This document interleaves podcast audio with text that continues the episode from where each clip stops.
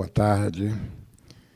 É, começamos mais um colóquio com a utilidade prática do Espiritismo. Mas, antes de tudo, estamos felizes. Estamos chegando no 12º colóquio, começado em janeiro. Tivemos muitos temas aqui que foi muito proveitoso, ampliou-se a consciência de muitos aqui, que o retorno é grande, que nos prestigia pessoalmente, também na TV Harmonia, no, no Instagram de, de, de, de Adenauer. É, foi uma experiência, pelo menos para mim, muito, muito positiva. Foi algo importante para mim nessa encarnação, muito mesmo significativa. Eu agradeço a Adenauer e a Djalma em permitir que eu participasse desses 12 colóquios aqui, é, aprendendo, aprendendo e aprendendo. Vamos começar, hoje, esse ano, terminamos esse ciclo. É, vamos começar um novo no dia 27 de janeiro, aos todos os sábados, o ano todo. Todo sábado, sábado que vem, tem mais. E esperamos que essa experiência sirva de, de se aproveitar e tirarmos o maior proveito no ano seguinte, como nós tivemos esse ano mais uma vez, estamos felizes. Vamos dar início, é, pisando aos internautas, que pode se posicionar, quem tiver com o cartazinho, com o número, que Cleiton ali vai colocando no, no sorteio eletrônico, e os demais que estão aqui, ao chegar, anota o nome no panfleto e, e dará prosseguimento ali. No final, vamos sortear três livros do Espírito André Luiz, é, psicografado não é? é, por Chico Xavier. Ok? Vamos é, começar as palavras iniciais de Adenauer Novaes. Bom, boa tarde a todos. É sempre um grande prazer estar aqui, especialmente em companhia deles dois, particularmente de Djalma, meu amigo, meu interlocutor para muitos assuntos que a gente conversa, troca ideias. Ele sabe que eu aprendo muito com o conhecimento dele, então é sempre um prazer para mim estar em companhia dele. E esse tema, é, a utilidade prática do Espiritismo, me remete a muitas reflexões. Eu me lembro, me lembro que eu fui professor de filosofia e ensinei numa escola. Eu levava um jornal, à época levava um jornal da, do estado de São Paulo para a sala de aula e tinha uma coluna, uma coluna, um caderno cultural e eu discutia com os alunos o conteúdo desse caderno cultural. Isso era o meu método de ensinar filosofia, era pegar o caderno cultural e daquele jornal e discutir com os alunos cada um daqueles temas. E no meio de uma aula, para minha surpresa, um aluno levantou-se, assim, surpreendentemente o assunto era um assunto nem me lembro qual assunto, um assunto de natureza social, e ele levanta e diz assim: professor, para que, que serve o Espiritismo? Assim, o assunto não era, não tinha nada a ver com religião, com espiritual, nada, absolutamente nada, e ele levantou e fez essa pergunta. Levantou assim no meio da minha fala. Para que, que serve o Espiritismo? Assim, não é o que é, para que serve? Eu fui tomado de surpresa, respirei fundo, fiquei sem uma resposta, achei a pergunta inusitada e eu disse: Você me dá uma semana para eu te responder, na próxima aula eu te respondo essa pergunta. Porque eu não sabia o que responder. Eu não queria dar uma resposta simplista, não queria. continuei a aula. Na semana seguinte, para minha surpresa, tinha mais alunos do que a turma, do que a sala comportava, à espera da resposta a essa pergunta. Outros alunos de outras turmas souberam e vieram assistir a resposta. E causou um certo tumulto na escola e fomos obrigados a ir para o auditório para eu responder, porque não cabia na sala. E fomos. Então, respondi, eu vou dizer a vocês qual foi minha resposta. Então, quando o tema surgiu, a utilidade prática do Espiritismo, eu me, me transportei àquela época, década de 80, que foi isso, foi aconteceu isso. Não, início dos anos 90, início dos anos 90, 91, eu ensinava filosofia. E eu refleti durante a semana o que, que eu iria responder. Procurei uma metáfora, alguma coisa para responder a pergunta dele. Achei uma pergunta complexa demais. E eu me lembrei, ou veio à minha mente, uma imagem. E eu gosto muito das imagens que vêm à minha mente. E a imagem que veio foi de um martelo. Um simples martelo e um prego. Então, quando você quer saber a utilidade de uma coisa, tem que ser óbvia essa utilidade. Depois me veio a imagem de uma tesoura. Quando você vê uma tesoura, a imagem que é, sugere é que aquilo serve para cortar. Né? Então, tem que, ser, tem que ser algo de fato óbvio. A resposta tem que ser muito precisa, para não deixar dúvida da utilidade do Espiritismo. É, então, essas duas imagens do martelo que serve para bater, e é para bater mesmo, não serve para outra coisa para bater, tesoura é para cortar, você pode até utilizar para furar, mas ela é para cortar.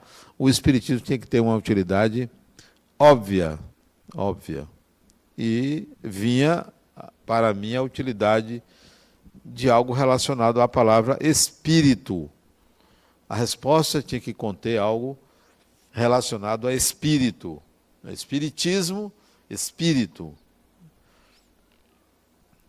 E eu comecei, a sala cheia, o auditório cheio, eu comecei dizendo que o Espiritismo, é, para mim, tinha uma utilidade porque era útil para mim.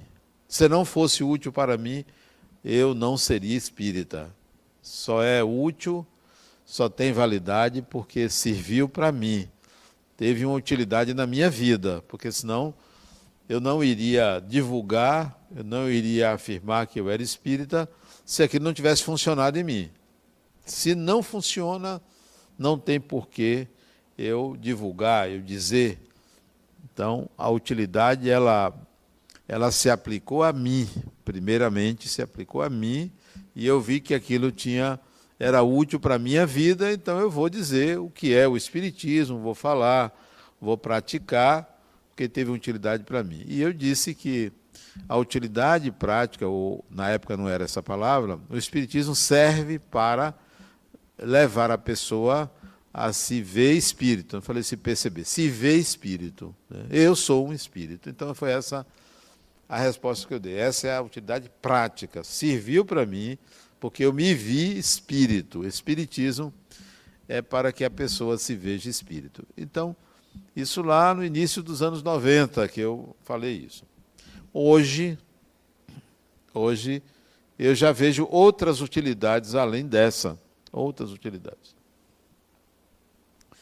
Em geral, o crente de qualquer religião se alegra, se sente bem, fica feliz quando percebe que a sua crença é confirmada pelos fatos.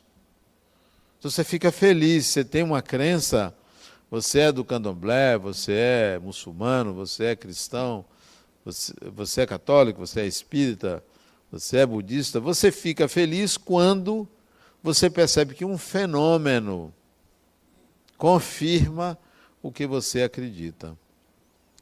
Mas no Espiritismo, o que eu pratico não é assim. Não me alegra o que confirma o que eu acredito. Por que não? Porque, em geral, o crente ele tende a enquadrar a realidade às suas crenças. Ele pensa que aquilo está confirmando o que ele acredita. Na realidade, o seu olhar enquadra a realidade. Você tende a forçar a realidade para que ela se pareça com a sua crença. E você vive então um grande engano, porque você está sempre querendo que os fatos confirmem suas crenças. Isso é perigoso, lhe distancia da realidade de si mesmo e distancia você da própria realidade como cenário da sua vida. E quando eu aderi ao Espiritismo, muito jovem, eu já pensava assim: não, as pessoas contam que Fulano viu espírito, que espírito existia, falava um fenômeno lá, eu, ah, tá bom, isso é o que se passa com aquela pessoa. Eu não tomava para mim.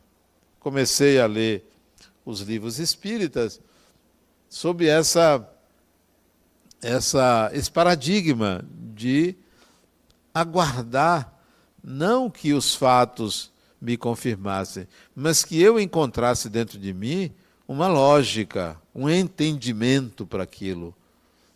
Tanto é que não me interessava desculpe, não me interessava um fenômeno, o fenômeno é, material, prático.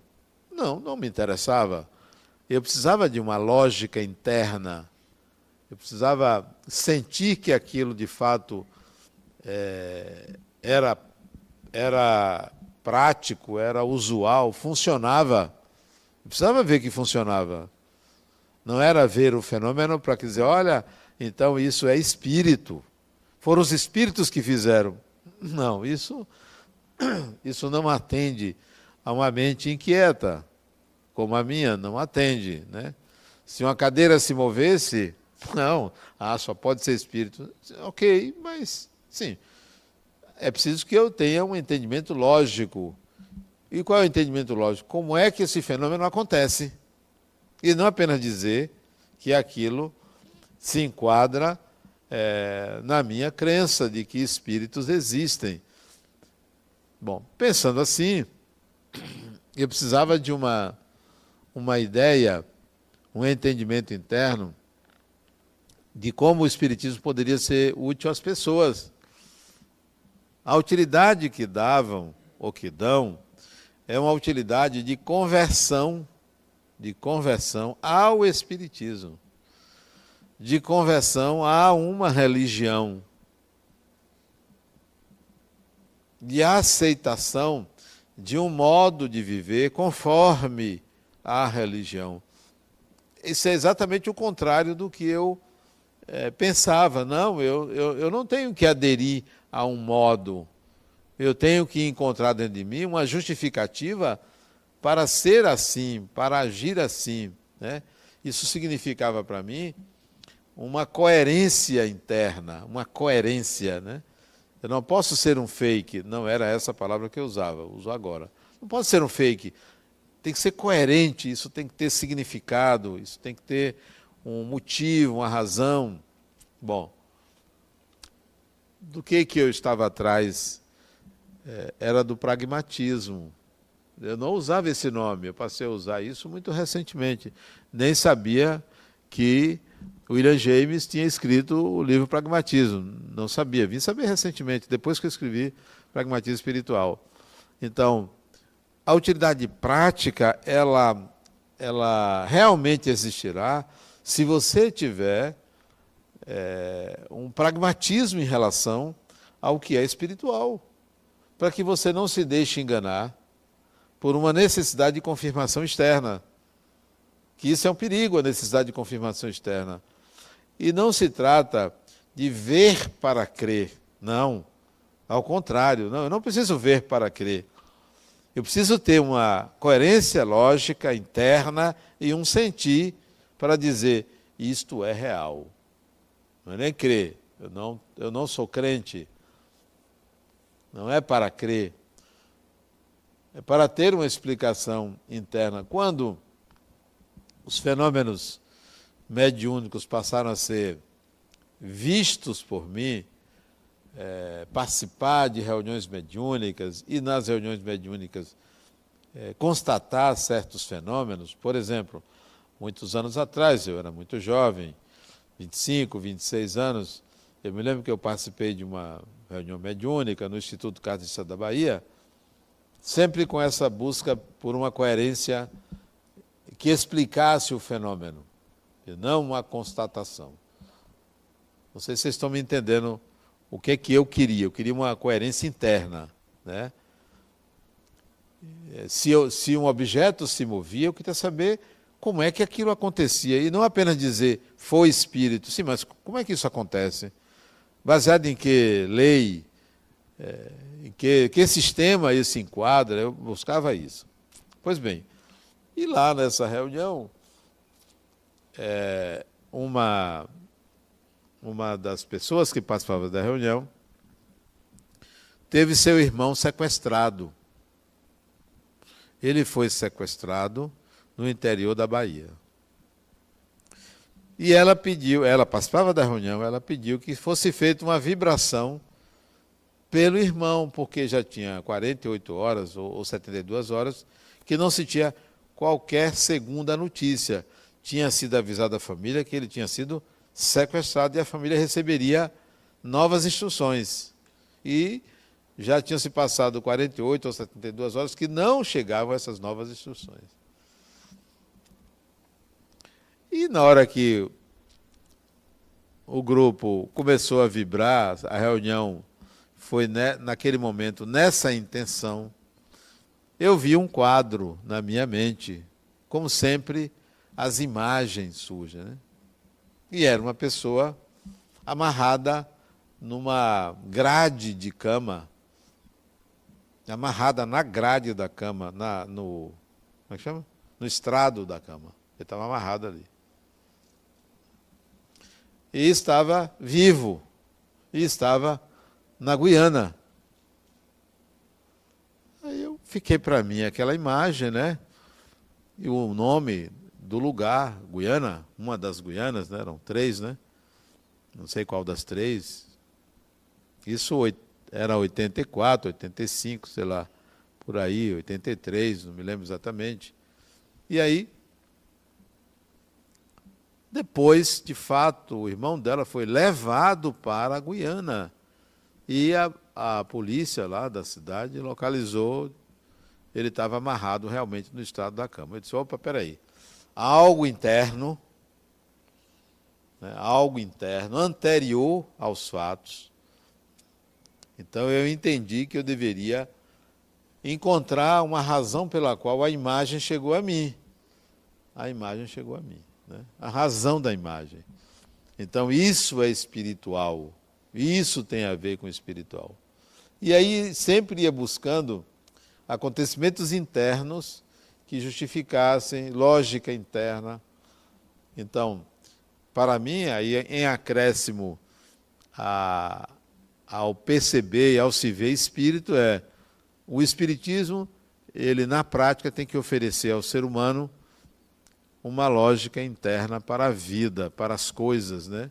Uma coerência para as coisas. E isso passou a nortear a minha prática espírita. Para mim, essa é a grande utilidade: é oferecer ao ser humano um sentido, uma razão, um significado, um entendimento geral da vida, que não é aquele que a gente recebe e adota. É, a gente encontra isso. O Espiritismo serve como uma espécie de roteiro, de guia né, para isso. Então, é, inicialmente, essa é, a, essa é a minha fala. Djalma. E interessante Alô? Está sim? O interessante aí é verificarmos o seguinte: a Denai falou no pragmatismo, eu fiquei aqui imaginando o seguinte: como é que eh, o movimento religioso começou? Começou de uma forma pragmática, começou com a magia. Se nós vemos, por exemplo, nas cavernas do Neolítico, o homem, o Homo sapiens, fazendo os desenhos. Era um desenho de quê? De animais. Mas eram bisões, ursos da caverna e etc. E o que é que se verifica? Ali havia sempre, haviam sempre marcas. Marcas por quê? O que é que eles faziam ali? Um ritual. Qual era o ritual? Para que tivessem uma boa caça, porque o interessante para eles era a sobrevivência. Então, eles faziam um movimento e aquilo dali era uma atitude mágica, que era uma atitude pragmática. Nós precisamos comer, então vamos lançar a nossa energia que os seres que nos ajudam nos levem a ter comida. Ou seja, durante muito tempo, a religião era pragmática, era para a sobrevivência. Não era para as pessoas ficarem pensando se ia para o céu, se não ia para o céu e etc. Era para sobrevivência. Então, era uma religião prática, tinha que funcionar na prática. Não é? E, inclusive, se estendendo para outras coisas. Eu me lembro, inclusive, de Jung, dizendo quando ele estava entre os Elgones, certa feita, uma, uma pessoa teve uma sepsemia. E ele não tinha como tratar. Chamaram ele, sabe que ele era médico, mas ele confessou o seguinte: eu não tenho recursos aqui para tratar. Aí disseram: bom, se ele não tem recursos, chamaram um feiticeiro. E aí o feiticeiro chegou, examinou, foi lá, olhou fora de casa, voltou e disse: olha, o problema dela é o seguinte: naquele monte tem uma, uma a família dela, os, os que morreram estão lá e querem que ela vá para lá, para morar com eles. Mas eu vou fazer uma coisa. Chegou no caminho que ele dizia que os espíritos desceram, ele colocou uma série de uh, trabalhos que ele fez para evitar. E o resultado, diz Jung, a mulher ficou boa. Ou seja, como é que ela ficou boa? Naturalmente se vê que tem um problema de crença aí. Ela acreditava que acreditou que aquilo podia fazer uma realidade transformar-se no que ela queria, quer dizer, sobreviver. Então eu fiquei vendo. Então a magia sempre foi para a sobrevivência. Ninguém tinha preocupação se ia para um outro lugar, ia ficar bem, não. Ah, tem os que estão lá do outro lado. O que é que eles têm que fazer? Nos ajudarem. Inclusive, se nós formos para o período minoico, nas casas da, da, da, onde hoje nós temos a Grécia, né, os minóicos eles enterravam as pessoas que morriam dentro de casa. As pessoas continuarem trabalhando. Depois começaram a desconfiar e botaram para fora, começaram a colocar de fora. Mas gradualmente a religião foi mudando para ficar os indivíduos presos a um problema do destino, o que acontecer depois da morte e etc. Então foram saindo gradualmente dessa atitude prática para ir para uma, uma atitude metafísica, para a salvação da alma. Isso, naturalmente, foi muito é, aproveitado, até de maneira política, nos lugares, para as pessoas acreditarem o seguinte: você tem que ser bonzinho agora, tem que ficar quieto, não pode criar problema, para quando morrer, aí você vai receber todas as recompensas possíveis e imagináveis. Agora, o interessante, por exemplo, é se nós pegamos a tradição que vem para nós, que é a tradição hebraica, o Pentateuco não estava preocupado para ir para o céu. Aliás, nos cinco livros de Moisés não se fala de mortalidade da alma, não tem a menor preocupação. A preocupação era a sobrevivência. Você tem que obedecer a Deus aqui para você ter as coisas aqui, não para ser depois. Tanto assim que mais tarde os saduceus continuaram com essa ideia. Ah, depois de algum tempo, tinha uma ideia de que você, quando morria, ia para o Shell. O que era o Shell? Era o vale escuro da sombra e da morte Era um lugar para onde todo mundo ia, fosse bom fosse mal, como Hades dos gregos. Agora, gradualmente havia uma evolução. Os gregos foram para a Ilha das Bem-aventuranças, por exemplo. Você morria e ia para a Ilha das Bem-aventuranças. Então, ah, que havia o Hades, etc. O, Ulisses faz um ritual inspirado por Circe para conversar com as almas que vêm de lá, porque ele tinha um objetivo prático. Ele queria conversar com Tiresias para saber se ia voltar para casa. e ele evoca os espíritos, os espíritos, os espíritos aparecem, começam a conversar com ele, ele vê o espírito da mãe, conversa com o espírito da mãe. É uma, uma coisa muito interessante da Odisseia. É, mas o que eu estou falando aí é da parte prática da coisa. Ah? Com, quando veio o cristianismo, o interessante é que a visão de Jesus é muito prática. As pessoas ficam assim, como que é prática? É porque a gente lê geralmente, primeiro, traduções da, do Novo Testamento, né, dos quatro evangelhos, e ficamos presos naquilo que veio depois, o que foi colocado em cima, as crenças. Mas quando a gente mergulha no texto mesmo, no original, e vai buscando, verifica o seguinte: Jesus tinha uma preocupação com o, seu, o, o pessoal que o seguia, imediata, prática. Quando ele diz assim, quando alguém vos bater numa face, virai a outra, e o pessoal, então isso é um problema moral. Porque o outro, ele vai ficar, ele vai me bater, eu tenho que perdoar. Está tudo muito bem. Só que naquela época, eles estavam dominados pelos romanos. Se os romanos passassem por você e você olhasse assim, meio arrevezado, e ele te desse um tabefe, você fosse revidado, estava morto. Ou então ele pegava e levava preso como escravo. Então Jesus tinha uma preocupação de dizer para o pessoal: olha, se cuide. Se alguém te obrigar a andar uma milha, vai com ele duas. Aí nós começamos a levar para o metafísico. Não, ele estava falando de um fato real. Porque se você estivesse passando aqui, o Romano tivesse algo para levar para algum lugar, vem cá, pegue aqui para levar para mim. E você não podia discutir. Então ele está falando aí, aí, diretamente. Quando nós vamos olhar, por exemplo, ele falar de prece, ele olha assim e diz assim: é, Pedi e recebereis, buscai e encontrareis, batei e abri-vos-á. E ele continua dizendo Finalmente ele diz assim: Qual de vocês, a quem o filho pede uma, um pão, dá uma pedra? A quem o filho pede um peixe e dá uma serpente? Se vocês que são maus, sabeis dar boas coisas aos vossos filhos, quanto mais vos dará o vosso bens, é, ele diz assim, bens, o vosso Pai que está nos céus. Eu digo interessante. Ele não está falando aí na prece que você pedindo, você vai receber lá no céu. Não está falando aqui agora. Nesse momento. Nesse instante. Quando as pessoas buscavam ele para fazer uma cura, ele não falava, oh, você está aí, você está pagando o que você fez. Inclusive, ele não utiliza esse ensinamento que tem no Antigo Testamento. Certa feita viram ele, e estavam os discípulos, os discípulos viram um homem cego de nascença. Viraram para ele e perguntaram: Esse homem, ele está assim porque os pais dele, os avós erraram, ou porque ele errou?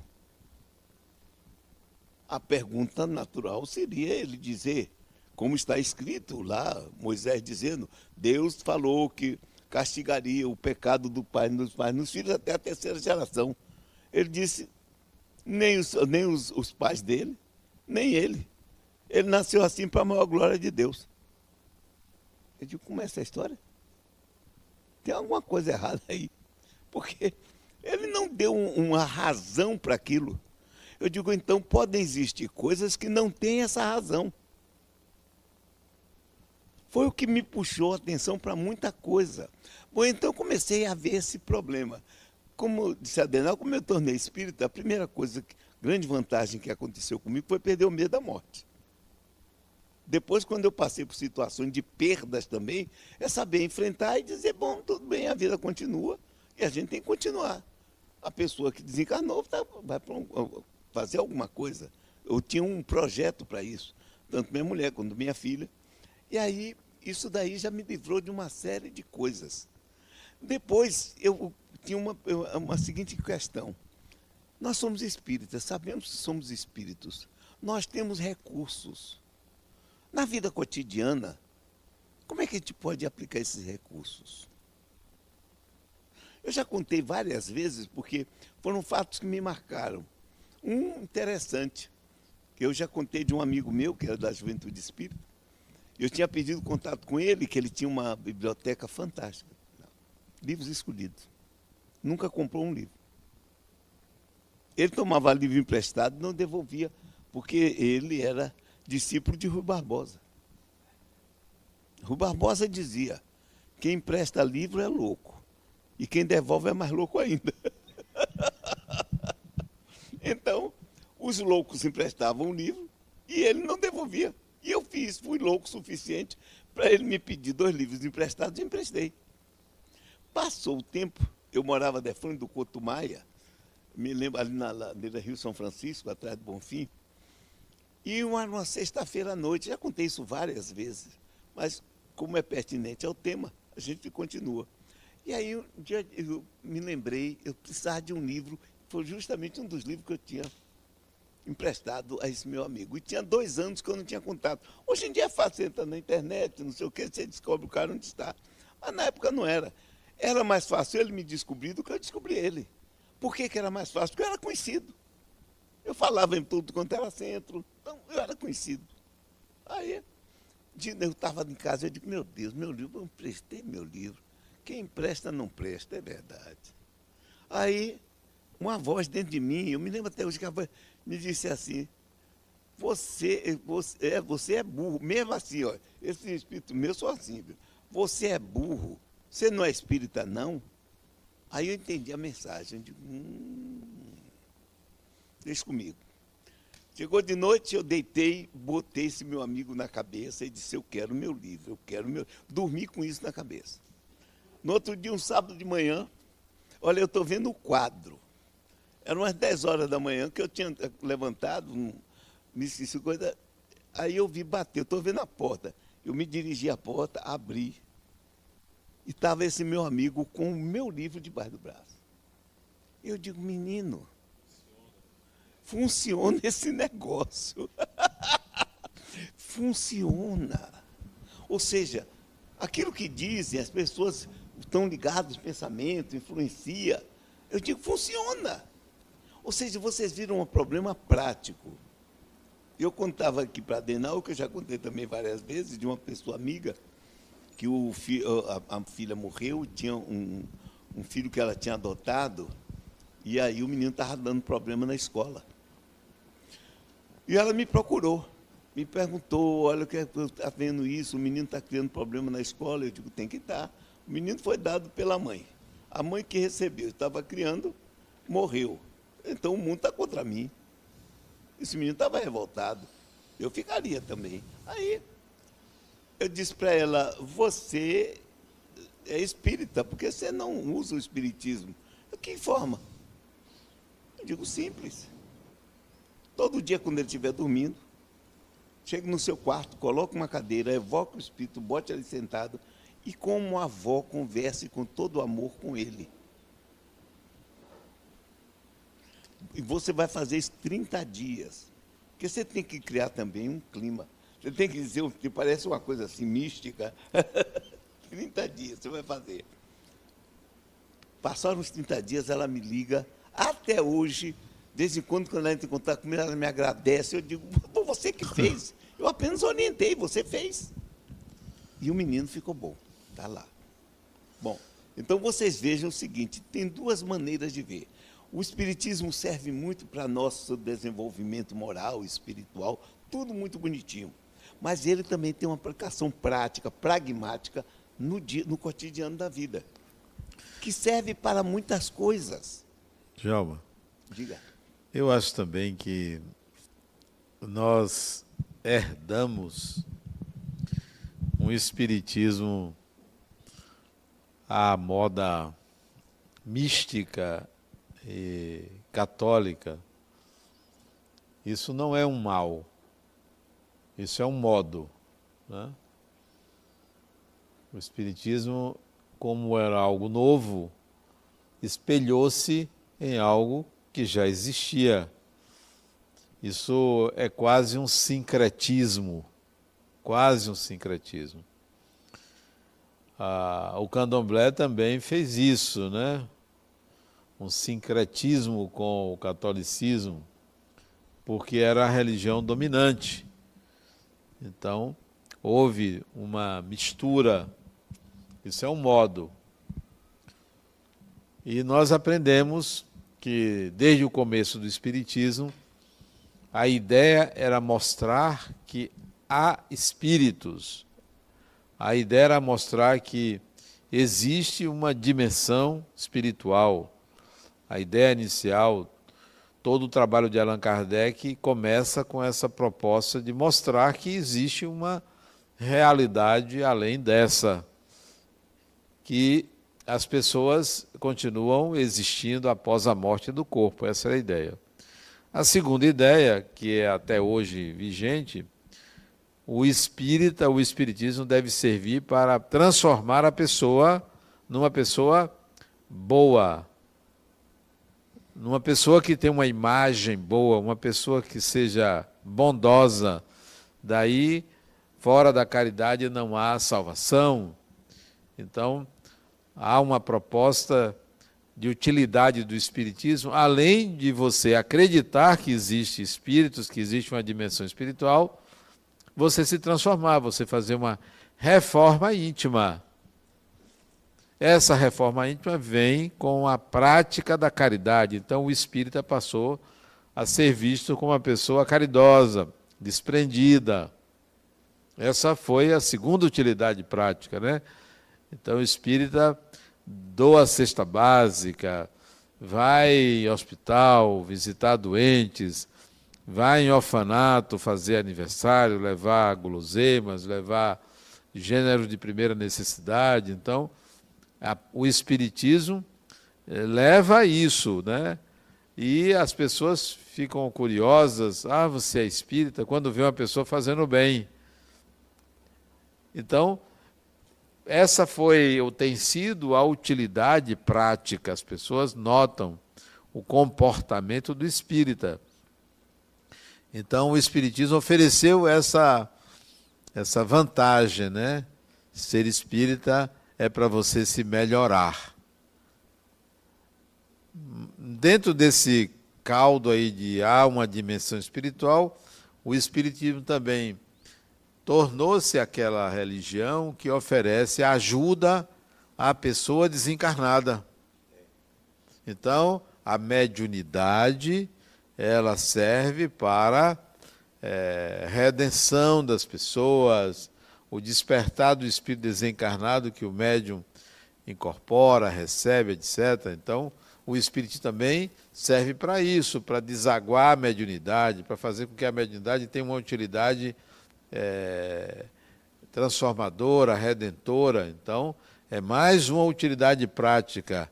Então, vamos somando. O que é o centro espírita? É um local onde se fala de espíritos, é um local onde se comunica com espíritos desencarnados, é um local onde as pessoas vão receber passe, água fluidificada, os mais pobres vão receber é, atendimento material, esse é o Espiritismo, a utilidade prática.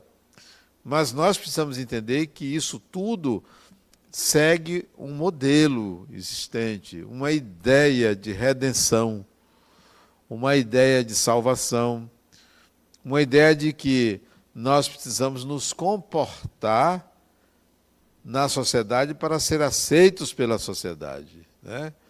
As religiões que não praticam isso, elas são criticadas. Ou a religião que não transforma a pessoa numa pessoa boa, ela não é uma boa religião.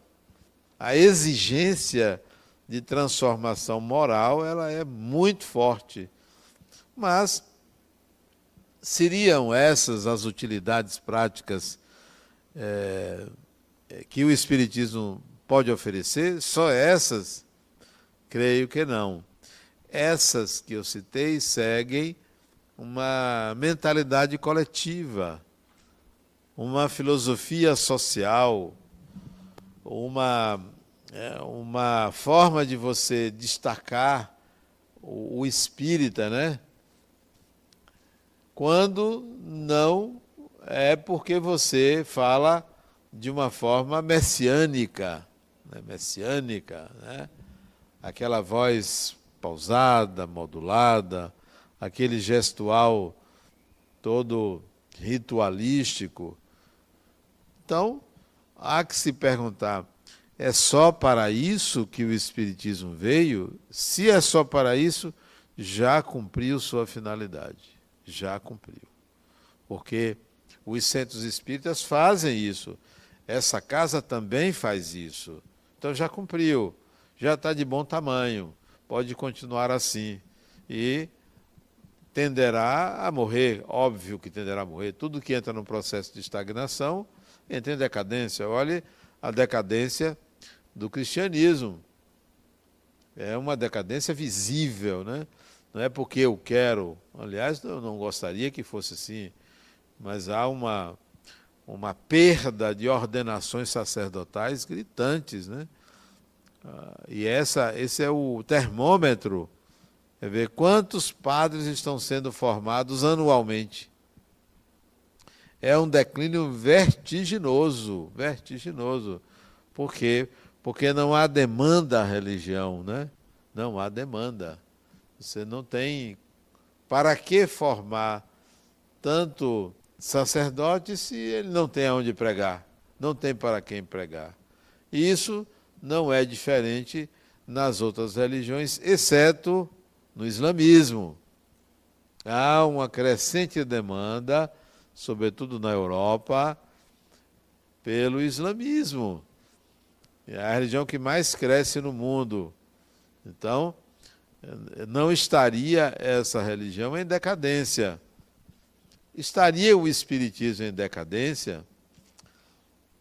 Creio que não, mas se nós pegarmos o censo anterior a esse último, que por sinal a nossa casa foi posto de recenseamento, eu, o BGE me pediu, eu cedi uma sala para a equipe do IBGE, que veio fazer o censo na região aqui de Itapuã e Piatã, e Bairro da Paz, a equipe se reunia aqui. Eu cedi gratuitamente uma sala para eles se reunirem. Mas no censo anterior a esse, a população de pessoas que se declararam espíritas não chegava a 3% no Brasil, de 200 milhões de habitantes. Não chegava a 3%. 2,86, 2,86, se eu não me engano, eu não tenho certeza, mas com certeza não chegava a 3%. Mas só, eu estou falando de pessoas que se declararam, não são pessoas, pessoas que têm simpatia, se declararam. Qual é a sua religião? Espírita. Qual é a sua religião? Espírita. Não eram simpatizantes, era quem se declarou, não chegava a 3%. E eu creio, aí eu não tenho certeza também, que esse número, esse percentual, estabilizou-se. Significa que não há um crescimento de busca pelo Espiritismo, que sinalizaria que o que nós estamos entregando está sendo recebido de forma crescente pela sociedade. É o mesmo público que se mantém. Sendo assim, a utilidade prática está precisando ser ampliada se esse número, e, e não é uma questão de quantidade, porque 3% não pode se falar em quantidade, né? Quantidade seria que se fosse 30, 40, 50%. 3% não é quantidade, é apenas um número estatístico que revela que uma pequena parte da população realmente se diz espírita. Então, essa população que se diz espírita, ela aderiu está recebendo o que ela quer, mas não está em busca de mais, porque não está reverberando na sociedade. Não está reverberando. Se nós pegarmos o Espiritismo antes da década de 40 para o Espiritismo depois da década de 40, você ver um crescimento dessa população com o fenômeno Francisco Cândido Xavier, que foi um divisor de águas para o Espiritismo. O Espiritismo passou a ser visto, é, lido, pela classe média que não era visto, não era lido. Bom, o que, que nós temos a entregar? O que, que nós temos a oferecer mais do que isso? O que é isso que eu estou dizendo? Crença nos espíritos que existe, crença na vida espiritual, oferta de gêneros alimentícios para a população pobre, consolo para os aflitos, é, intercâmbio mediúnico para orientar desencarnados, uma vida melhor após a morte se fizer o bem aqui. E isto tem algo a mais que nós podemos oferecer? Eu creio que sim. E para mim é óbvio né, que isso é fundamental. Eu não estaria defendendo isso se eu não tivesse consciência de que precisamos fazer isso. Né? O Espiritismo precisa ser um bisturi o que é um bisturi? Corta, sangra. Bisturi não é um cotonete, corta. O médico, quando pega o bisturi. Minha filha, que é cirurgiã, lá atrás ela me mandou uma foto. Olha, meu pai, e mandou uma foto de um tumor que ela, ela operou. Um tumor, devia ter um quilo. Disse, meu pai, eu fiz assim, eu cortei, deve ter sido açougueira na encarnação passada, né? Pá, pá, pá, mandou foto tal, toda, toda é, contente porque fez aquilo. O Espiritismo tem que ser um bisturi. Ele tem que chegar na ponta e fazer a pessoa dizer: epa, tem alguma coisa que me incomodou, tem que incomodar. Não pode ser uma coisa para você ficar sentadinho e ir para casa. Poxa, que coisa boa, tomei um passe. Que ambiente agradável. Ora, vá para a praia. Você também tem a sensação agradável. É preciso ter uma utilidade prática que você saia daqui dizendo: Poxa, eu tenho que pensar nisso. Algo que faça um turnover na sua vida, algo que diga: peraí, para onde eu estou indo? Eu estava indo numa direção, eu fui lá num, num lugar chamado Centro Espírita, e agora eu estou vendo que a direção que eu estava só me deixava sentado. Me apontaram lá que eu sou espírito, que eu sou, eu mobilizo o universo, eu é que construo cenários de realidade, eu que sou responsável pelo que me acontece, etc, etc, etc. Quer dizer, o, espírito tem que ser, o espiritismo tem que oferecer algo mais profundo, mais contundente, né? tem que ser um outro tipo de consolo. O Espiritismo se coloca como consolador prometido, ok. É, uma, é um lugar de muita relevância. Você ser o consolador prometido para a humanidade. Só que o Espiritismo não vai para a humanidade não é para a humanidade. O Espiritismo é uma religião brasileira e somente brasileira. O alcance é muito pequeno, né? só para brasileiros. Né?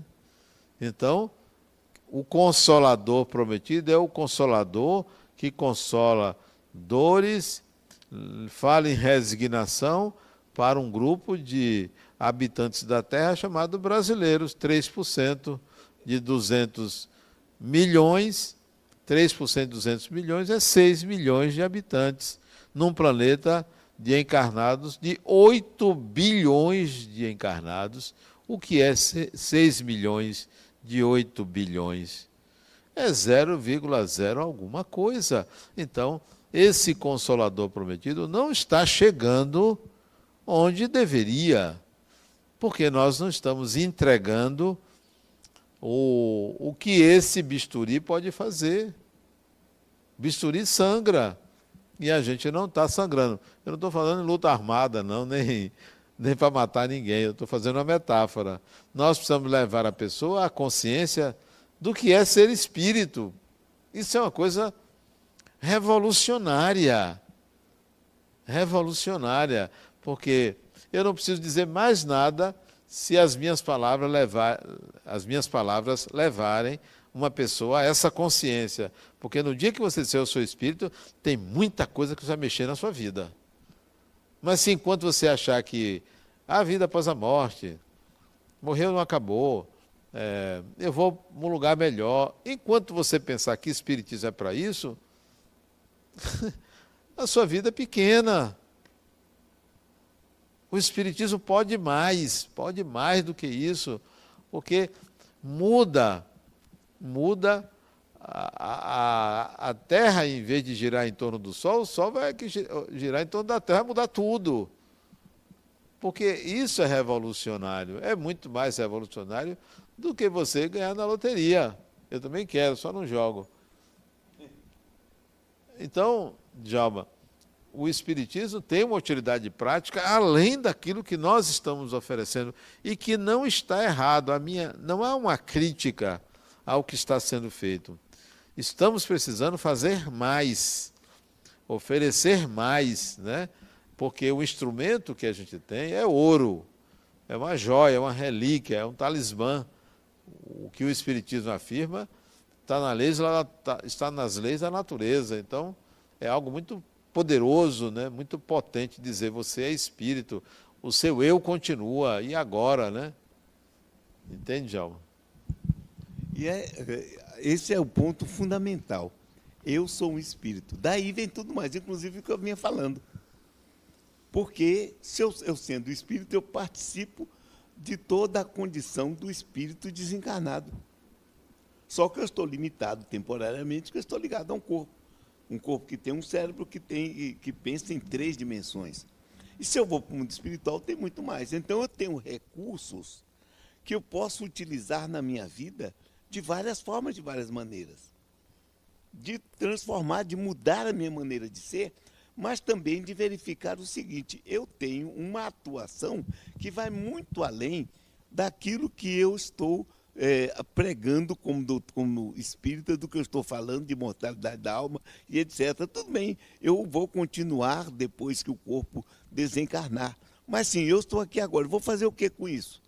Vou fazer uma mudança em mim, sim, uma mudança de pensar o mundo, de pensar a vida, de pensar a minha vida e de pensar na minha atuação na vida. Eu posso atuar de várias maneiras. Eu posso atuar com a minha palavra, eu posso atuar com o meu, com meu, meu gesto, e eu posso atuar com a minha mente de maneira efetiva. E a minha vida vai seguir um caminho que eu também pense usando a minha mente. Tem umas colocações de um espírito, inclusive que eu faço muitas críticas, chamado Emmanuel, que eu peguei uma vez ele dizendo duas coisas que foram importantes para mim. Primeiro que a fé é uma conquista intelectual. Eu achei isso fantástico. Por quê? Porque para que eu tenha fé em alguma coisa, eu tenho que raciocinar a respeito. E também quando eu ver, quando eu, perdão, quando eu vir que aquilo está funcionando, me dá um feedback. Eu posso usar. Então, eu tenho recursos para fazer isso. Agora, eu preciso saber que eu tenho. Então, quando se lê mensagem dos espíritos, chegando lá do outro lado, os espíritos fazem isso, fazem aquilo, eu também posso. Vejam, por exemplo, lidar com os espíritos. Como é que as pessoas lidam com o espírito? Chamando de excelência. As pessoas falam de Deus com medo danado. Ah? Agora, tem que lidar com o espírito como outro espírito. Eu sou um espírito, um outro espírito meu, tenho um amigo que um dia o sogro tinha morrido. E ele estava, estavam aguardando alguém que vinha de fora para enterrar o sogro. E ele foi para casa dormir. Né? Ele morava até numa mansão que tinha o nome de um papa. Aí, quando ele chegou lá, foi dormir, deitou. E ele tem a capacidade de sair do corpo. Quando ele sai do corpo, tá? ele sai do corpo, tinham dois espíritos do lado, disse assim, a gente queria conversar com você sobre é, a morte. Ele disse, ó oh, meu, dá licença, aqui é a minha intimidade, a minha privacidade, faça o favor de se retirar. o que, que significa isso? significa uma atitude seguinte, eu estou lidando com pessoas. Essa memória de Djalma é um negócio impressionante. Isso foi a desencarnação de meu sogro. E de fato foi exatamente o que ele contou agora. Ele se lembra que eu vivi essa experiência. Agora eu vou completar. É, ele desencarnou, acho que era quatro horas da manhã. O médico, a minha sogra estava na minha casa, dormindo na minha casa. O médico ligou do Hospital Aliança e dizendo que ele havia desencarnado. Aí eu fui. Isso naquele tempo não tinha celular, era telefone fixo, né? Eu fui lá acordar. Minha sogra ela já acordou chorando e disse: Eu já sei. Alexandre morreu. Claro que ela sendo acordada de madrugada, obviamente ela sentiu isso. Como uma das filhas estava na Itália, corpo foi embalsamado para que o enterro fosse só no dia seguinte.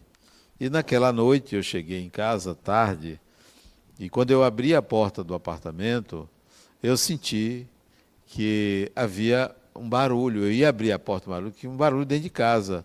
Só que era quase 11 horas da noite e meus filhos estavam dormindo com a babá. E minha esposa estava no, no Jardim da Saudade. Naquele tempo se fazia velório, velório, né? De, de madrugada. Quando eu abri a porta, eu vi o apartamento cheio de gente. Tudo desencarnado. A sala do meu apartamento era grande, cheia de gente. Aí eu disse: são, são parentes, ele era do interior, são parentes desencarnados que foram para minha casa e fizeram dali um ponto de apoio. Tudo bem. Ia ser pouco tempo, porque parente para ficar em casa tem que ser pouco tempo, não pode ser muito tempo. Então, eu, eu achei normal aquilo, né? muita gente ali, desencarnada, eu não conhecia, não sabia nem quem era. Fique aí que eu vou Vou dormir. Cheguei, tomei meu banho e fui dormir. Ao dormir, eu tenho uma facilidade muito grande de dormir. Ao dormir, eu saí do corpo e vi dois espíritos do lado da cama. Eu me levantei, acordar, acordei. Né? Não, aí eles dá licença. Eles queriam conversar comigo sobre a vida após a morte. Disse, não, dá licença, eu estou na minha casa. Voltei para o corpo, liguei a luz e falei dá licença, eu estou na minha casa, daquela porta para fora.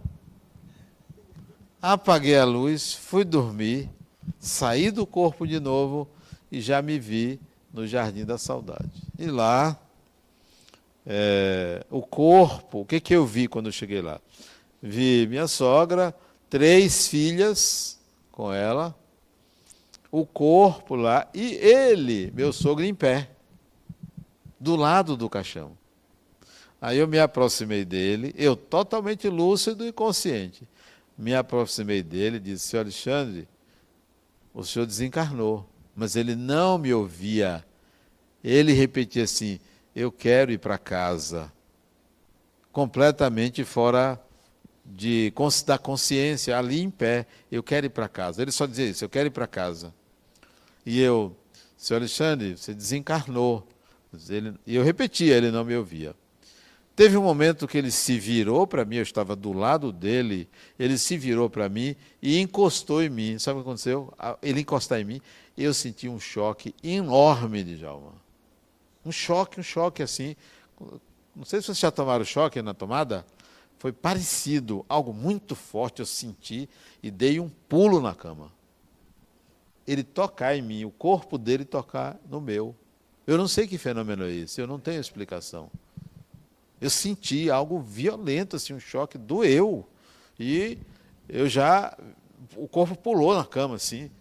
Aí eu voltei a dormir e não me desdobrei mais, porque. Não sei o que foi, eu sei que eu senti um choque muito grande. Então eu me lembro desse fenômeno. Foi quando meus Então o que ele disse, de fato, eu tratei os espíritos como pessoas, não me interessa se é superior ou inferior, dá licença, estou na minha casa. E não foi a primeira vez.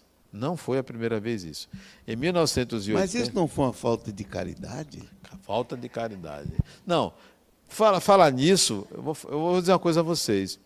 Eu só ajudo uma pessoa quando eu quero. Eu não me sinto obrigado a ajudar ninguém. Ninguém, não sou obrigado a ajudar ninguém. Quem é que deve lhe obrigar? É Deus que lhe obriga a ajudar uma pessoa? Isso é, deve ser um ato de vontade. E eu só ajudo quando quero. Não, não sou essa pessoa que sou movida. Ah, eu tenho que fazer caridade. Eu só faço se eu quiser. Dá licença. Então, não foi a primeira vez que eu me relacionei com espíritos dessa forma. Antes disso, em 1982, eu não tinha filhos ainda. Eu já fazia parte de reunião mediúnica lá no Instituto Kardecista, lá no Maciel.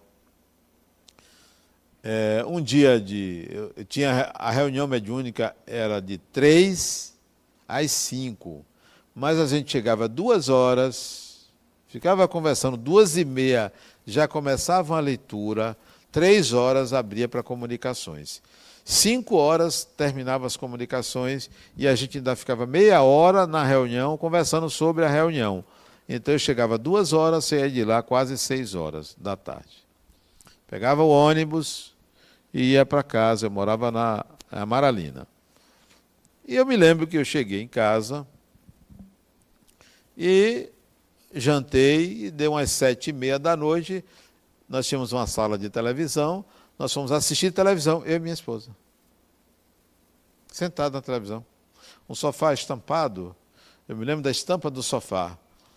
E assistindo televisão. Eu comecei a sentir que havia alguém ali na sala. Eu olhava assim para um lado, eu fazia discretamente para não assustá-la, porque ela era católica. Hoje ela não é católica. Ela vem ao centro para fiscalizar o marido. Já é outro tipo de espírita. É outro, tem, vários tipos de espírita. Ela está aqui toda quinta-feira. Pois bem, eu fazia discretamente, eu sentia que tinha alguém. Teve uma hora que eu não aguentei, eu olhei e vi uma silhueta de um homem do lado, no canto da parede. Ela estava aqui, eu aqui, ela aqui, e uma silhueta de um homem aquilo me incomodou bastante. Eu me senti agredido na minha intimidade. Alguém está ali na minha casa. Quem mandou? Quem pediu? Quem deixou? Eu não fui, não convidei. Aí eu fiquei ali desconfortável, não queria assustá-la, ah, mas não teve jeito. Você está vendo, para ela, você está vendo um homem aí do seu lado, para que ela cruzou, fez um sinal da cruz, Deus me livre. Deus me livre. Eu disse: É, me levantei. O senhor dá licença, eu estou na minha casa. A gente pode conversar lá no centro, mas aqui, por favor, saia. Ah, bem assim, mas muito firme. Dizendo, por favor, mas saia, né? Você não tem o direito de estar aqui. Saiu, educado. Compreendeu que invadiu a privacidade de uma pessoa.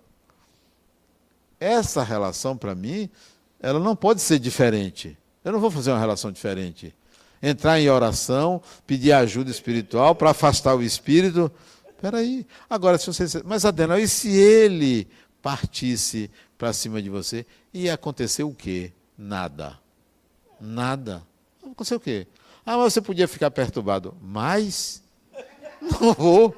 Mais perturbado? Eu não vou. Não tem como. Então, essa relação natural é uma das é uma das propostas nossa é, é naturalizar a relação com desencarnados, naturalizar, porque há espíritos há. Qual é o tipo de relação que deve se estabelecer? Quem é o espírito desencarnado? Sou eu, que depois vou desencarnar também. Eu vou querer que vocês me tratem como a realeza? Não, pode ser. Não, eu talvez. Não, a relação tem que ser humana, pessoa a pessoa. Não pode ser diferente. Essa relação desumanizada, ela está lá nas religiões é, que, que tratam da vida espiritual, onde há anjos, há arcanjos, há não sei o que lá. Peraí, quem, cadê o anjo? Aqui, o único anjo que eu conheço encarnado é de Jalma. É, é o anjo aí, ó.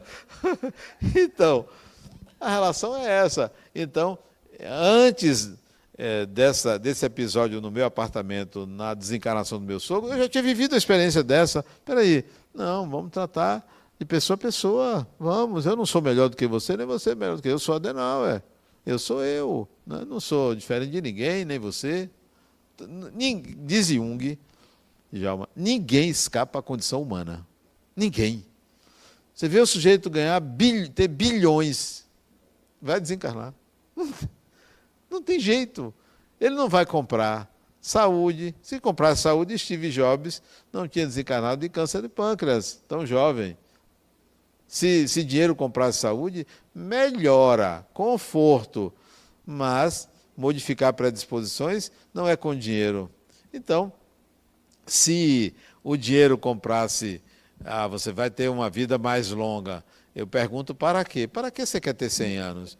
É um desperdício enorme de, de, de vida você chegar a 100 anos, é, depois de, um, de, uma certa idade, é, tendo dificuldade de locomoção, de visão, não há mais é, força muscular. Para que você quer ficar ali? Então, é, não adianta você querer é, ter as coisas para permanecer no corpo muito tempo. Então, a gente vai desencarnar e vai ter que viver uma vida normal, natural, porque ninguém escapa à condição humana, ninguém. Governador, presidente, prefeito, bilionário, tal, ninguém escapa à condição humana. Não... Ah, mas o sujeito é uma santidade. Para quem? Para mim? Não. Para você? Também não. O outro chegou para mim e disse, Adenauer, a rainha morreu. Sim. Rainha de quem? Minha. Eu não tenho rainha. A única rainha que eu tenho é a que fica lá dizendo: você não vai comer isso, você não vai comer aquilo. Essa é a rainha. Fora disso, não tem realeza nenhuma, né? É tudo humano, né? Todo mundo faz a mesma coisa, né? Marcos. É, retornando, que eu estava aqui numa linha de pensamento, na primeira fala sua, de que o Espiritismo, vamos, vamos tomar como Allan Kardec, e que vieram as, as reuniões mediúnicas, os centros espíritas, e isso foi se elevando uma consciência que você falou aí de, de X% da população. Mas eu estou notando que a coisa pode ter uma outra, uma outra visão com essa luz no fim do túnel, com os artigos científicos, certo? O, o, se você vê o livro que foi lançado aqui de Alexander, A Ciência Após a Vida, Ciência da Vida Após a Morte, é, que traz ali é, é, comentários não sacralizados, mas de, de, de, revista, de revistas é, científicas que foram. Que foram não é? Eu vi um documentário essa semana, um documentário brasileiro, que me chamou a atenção, é, o Despertar. É, um, um documentário que eles fazem, Despertar. É, Despertar, né? Que é um comentário de, de um documentário brasileiro, onde eu comecei ali vendo, vendo depoimentos de pessoas que jornalistas, é, médicos, falando não do tom de, de, de é, religioso, nem talvez do espiritismo em si, mas citando fatos concretos de que o, a, a, é, experiências de quase mortes, de retorno, que eu acho que está a, os, os, filmes também de Hollywood, várias publicações americanas que estão trazendo e eu acho que é uma luz no fim do tudo modificando já opiniões não do ramo do, do segmento é, do espiritismo e do religioso. Você, algum de vocês tem algo, não sei se entendeu o que eu quis dizer, se isso vai trazer uma mudança de paradigma de outras linhas? Djalma, Djalma.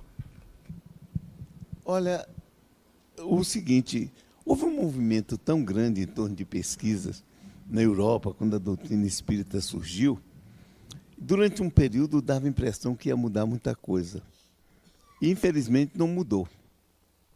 Depois veio a, a, a, é, uma, um estudo mais profundo da paranormalidade, né? a parapsicologia, que se pensou que ia fazer uma mudança, não mudou. eu, a curto prazo, não vejo uma mudança muito grande assim, no meu modo de ver. Não, porque esses estudos já foram feitos, são algumas opiniões. Vai ajudar muita gente, muita gente vai fazer, mas muitas vezes nós não temos nem uma dimensão exata dos estudos que são feitos. Né? Eu concordo com o Djalma, embora nós trouxemos aqui o Alexander e o outro autor, Humberto, do livro Ciência da Vida Após a Morte, que é um livro onde há uma relação de pesquisas no campo da, das EQMs, das experiências de quase morte, no campo da mediunidade e no campo da reencarnação. Pesquisas é, em universidades, em academias, pesquisas que podem ser referendadas, que trazem evidências robustas sobre isso. E isso é muito bom. Isso é muito bom. Isso é um avanço. Isso é um avanço. Esse documentário que ele está falando e outros. Só que lá na ponta tem uma sociedade doente. Tem uma sociedade que não alcança isso. Onde falta o sentido da vida, onde há uma, uma filosofia utilitarista é, é, extremamente agressiva ao espiritual, agressiva, que limita, reduz, é, é, discrimina o que é espiritual. Há uma mentalidade coletiva extremamente é, é pobre, em que esses conceitos não chegam lá. Há uma escola que precisa ser revista nos seus conteúdos, conteúdos que não revelam o que é a vida, que não preparam, e eu não estou me referindo à escola pública, a escola em geral, não prepara o indivíduo para, de fato, essa essência espiritual. Então, nós temos uma sociedade doente, violenta, agressiva, uma mentalidade coletiva ultrapassada. E aí, como é que chega lá? Como é que chega lá? O, a, as pesquisas científicas são ótimas, são ótimas, mas não chega na ponta. Não se transformam é, em filosofia de vida, não são traduzidas de uma forma a poder levar a pessoa a essa consciência. Elas têm uma utilidade, porque é um avanço, mas o processo de mudança dessa sociedade materialista para aquilo que nós estamos entregando demora séculos. Séculos. Quanto tempo nós temos que somos espíritos? Um milhão de anos ou mais? então, não, isso não muda. Quanto tempo tem de civilização? Vamos botar aí 50 mil anos, sei lá, de civilização. Quanto tempo nós temos de escrita? Dezenas de séculos. Quanto tempo nós temos de imprensa? Desde Gutenberg lá, embora a imprensa já existia em outro formato antes. E nada mudou em relação a essa consciência. O processo é lento, muito lento. Nós somos formiguinhas formiguinhas ali num trabalho persistente, mas de alcance limitado. É, temos o ouro, mas não sabemos empregá-lo ainda, né? Vamos evoluir, vamos, vamos avançar, né, Marco? Nós vamos avançar. É um ponto interessante quando você falou e a Denal chamou a atenção mas ele e eu é, lemos muito das pesquisas que foram feitas. Olha, as pesquisas que foram feitas logo em seguida a Kardec foram tão grandes e tão probatórias por homens que eram tidos como referências e não levaram a muita coisa. Se perderam. Porque, como disse Adenal, existe uma sociedade, uma parte que não quer saber disso. Não interessa. Tem os seus objetivos que não tem nada a ver com isso, inclusive porque se você traz para essas consciências a existência do espírito, vai ser um problema para eles. Porque eles têm objetivos imediatos, utilitaristas. E aí? Como é que eles vão mudar de uma hora para outra? Como é que você vai chegar para uma pessoa que está exercendo um poder para dizer, oh, você é um espírito, vai desencarnar e você vai passar por isso, vai ter aquilo, vai ter aquilo outro. Se ele está preocupado com o dinheiro que vai estar aqui, o que ele tem que ganhar ali, o que ele vai tirar de alguém lá, o que ele vai fazer adiante, usar o poder. Porque aí nós vamos entrar com Jung, né? Onde existe o poder, não existe o amor. Não existe o amor. Então, não, são pessoas que não estão interessadas.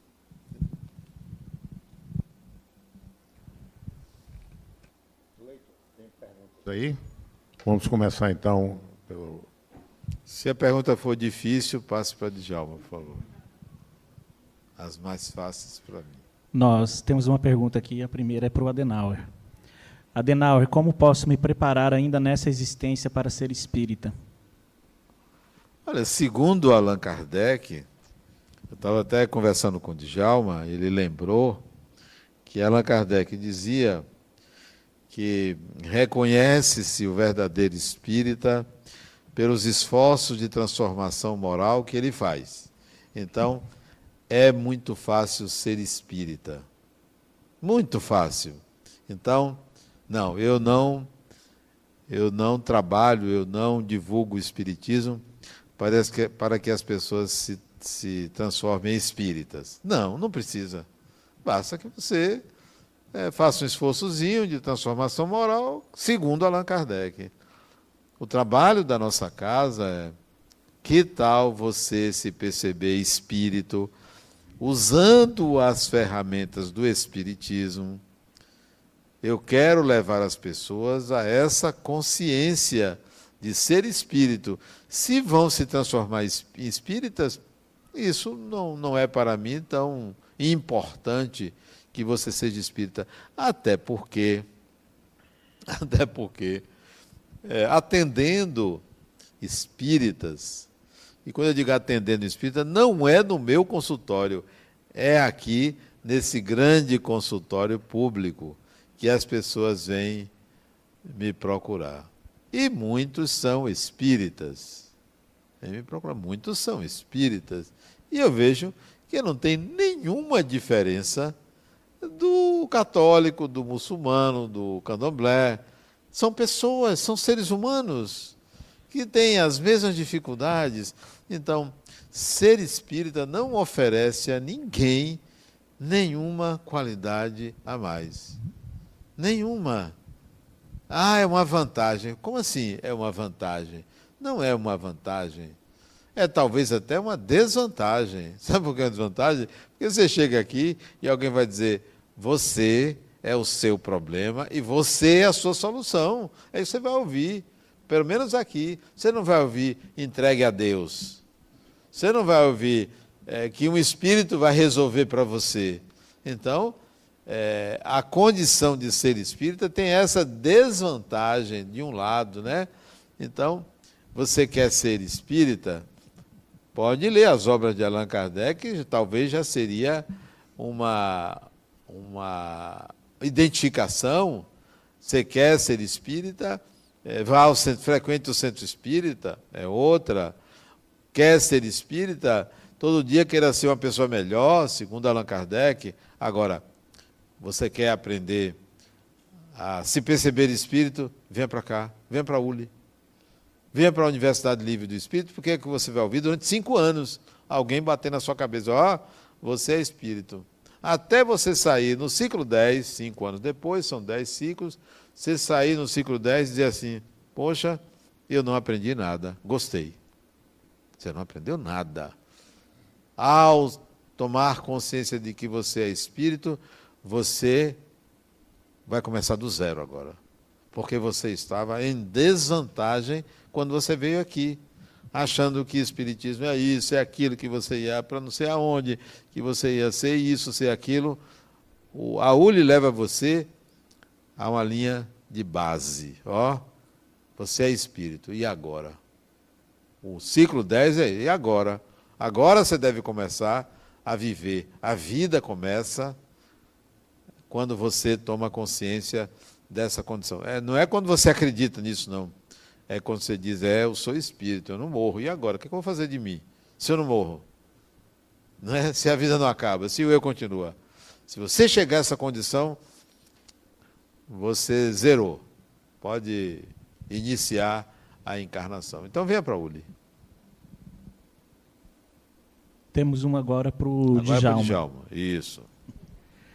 Qual a abordagem pragmática de Jesus ao transformar água em vinho é, e curando o paralítico no, a, em meio à multidão? Como esses eventos refletem a eficácia de sua mensagem? Em primeiro lugar, você vai ver o seguinte: transformar água em vinho, que grande valor tinha isso? Primeiro, porque tinha acabado o vinho.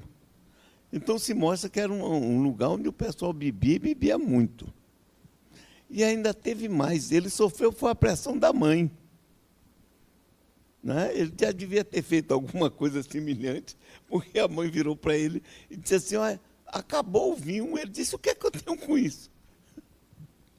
Quem mandou que o cara não comprasse o vinho para fazer isso? Então, mas o que é que você vê pragmaticamente ali? É um fato pragmático. Aqui tinha acabado o vinho. Se acabou o vinho, a festa ia virar uma bagunça. O pessoal ia sair falando do novo, do, do, de quem fez o casamento, ia ser um problema. E ele aí pegou e eu praticamente, eu particularmente não creio que foi vinho. Acredito que ele fez Coca-Cola. Mas o pessoal não sabia o que era, interpretou que era vinho. Então, ele aí fez isso. Não, pragma, houve uma atitude pragmática, sim, e pragmática que não tinha nada a ver com espiritual. Tinha a ver com a necessidade imediata, que era uma festa que ia ficar sem graça porque o vinho tinha acabado. Só isso. No caso do paralítico, é também. Porque, veja, ele não estava pagando, o paralítico não estava pagando, não, tava, não tinha feito alguma coisa em alguma vida passada. Ele interrompeu o karma do sujeito. Que absurdo. Né? Ele fez o cara andar, ele fez o cara se movimentar, e ainda deu trabalho. O pobre coitado era carregado, e deu, deu um trabalho que teve que sair carregando o leito. Quer dizer, às vezes você não sei se as curas, às vezes eram boas ou eram ruins. Dou um exemplo mais para ele. Jesus tinha morrido. Chega é, Pedro e João estão indo ao templo. Chega no templo, está um pobre coitado sentado, é, aleijado, e pedindo esmola. Ele aí olha assim e diz assim, o que eu, dinheiro eu não tenho. Ele era duro mesmo. Não tenho dinheiro. Mas o que eu tenho, você te dou. Em nome de Jesus, levanta e anda. E o homem levantou, saiu alegre. Eu queria saber se ele ficou alegre no dia seguinte. Que ele agora ia ter que trabalhar. Ele não ia ficar ali sentado na porta do templo recebendo dinheiro. Então, de alguma maneira, houve um pragmatismo, sim, Houve, houve uma atitude de cura, de restabelecer saúde, e o indivíduo poder ter uma vida diferente. Mas, ao mesmo tempo, nós temos que ver o seguinte: o que, que Jesus dizia com isso?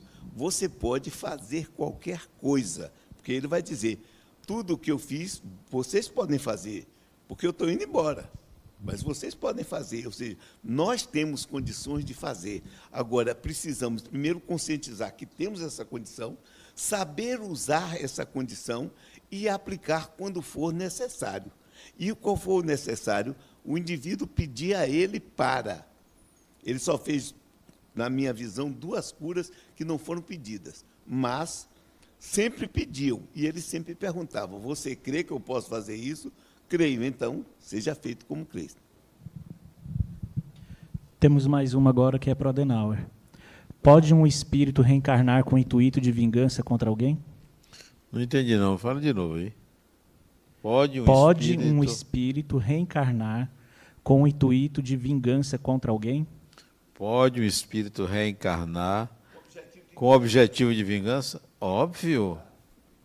Veja bem, a reencarnação e a desencarnação não muda a consciência, não muda o caráter de uma pessoa. Outra coisa, você pode ser uma pessoa totalmente é, mau caráter, mau caráter, é, ter feito alguma, alguns atos ilícitos, inadequados, inconsequentes, e um dia você pode dizer assim: eu mudei, eu nunca mais vou fazer isso. Você pode decretar isso, mas não significa dizer que você vai fazer diferente ou sabe fazer diferente. Porque se você vinha numa inabilidade, para que você faça diferente, você tem que conquistar uma habilidade e não decretar que você agora é bom. Então, a reencarnação não vai mudar. Se a pessoa não gosta de você, vai continuar não gostando. Se a pessoa disser eu vou lhe pegar, pode lhe pegar depois que reencarnar. A reencarnação é só um fenômeno biológico. Olha o que aconteceu com, com Saulo de Tarso. Jesus, o próprio Jesus, viu que os seus apóstolos não ia levar nada adiante, todo mundo na inércia, ele pegou alguém que tinha uma força de vontade muito grande, uma determinação muito grande e deu uma rasteira nele, derrubou ele do cavalo, cegou ele e disse: Eu quero que você é, faça alguma coisa, porque ele disse: O que, é que você quer que eu faça? Vá a Damasco, lá a Ananias lhe dirá o que fazer.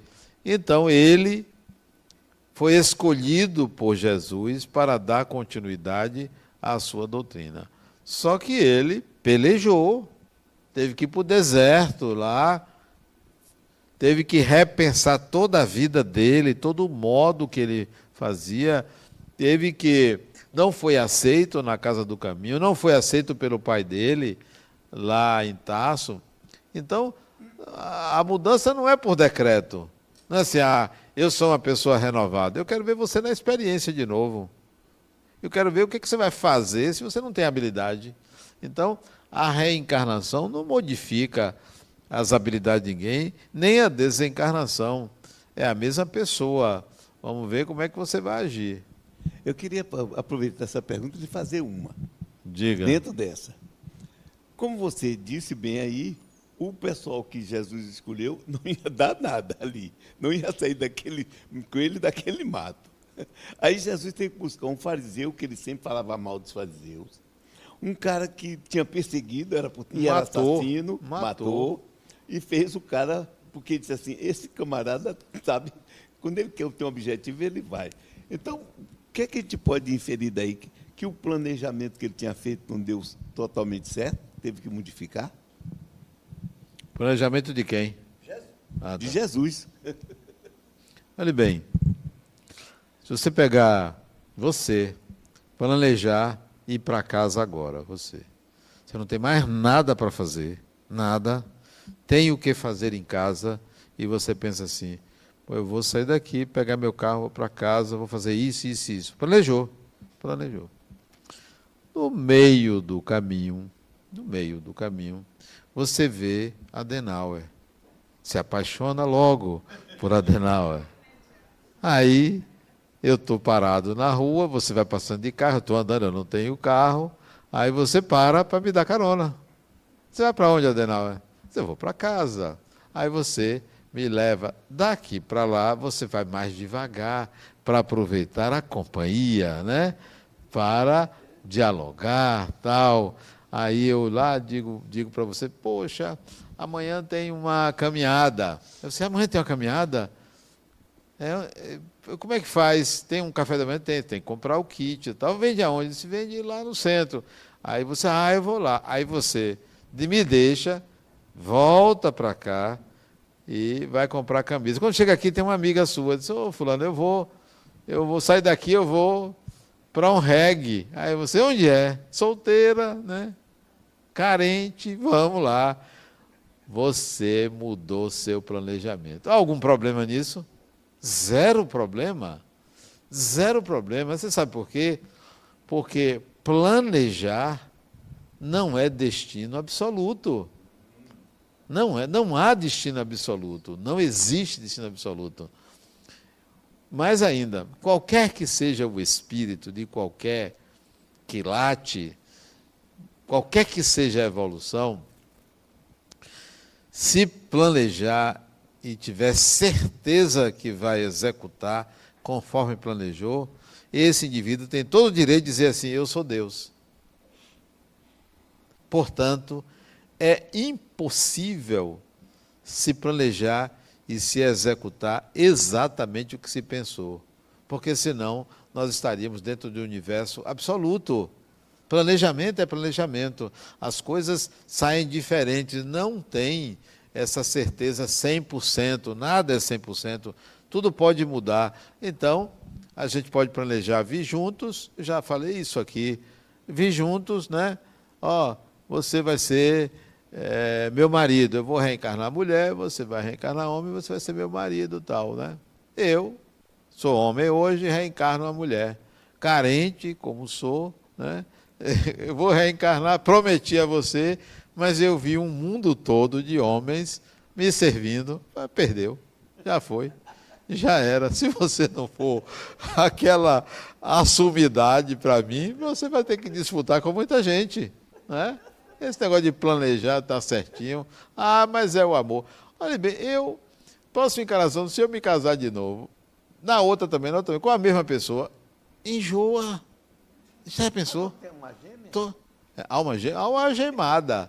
Então, planejamento é planejamento. Vamos ver, ó, tudo indica, né? Vamos ver, é possível, né? Aí você planeja ter três filhos.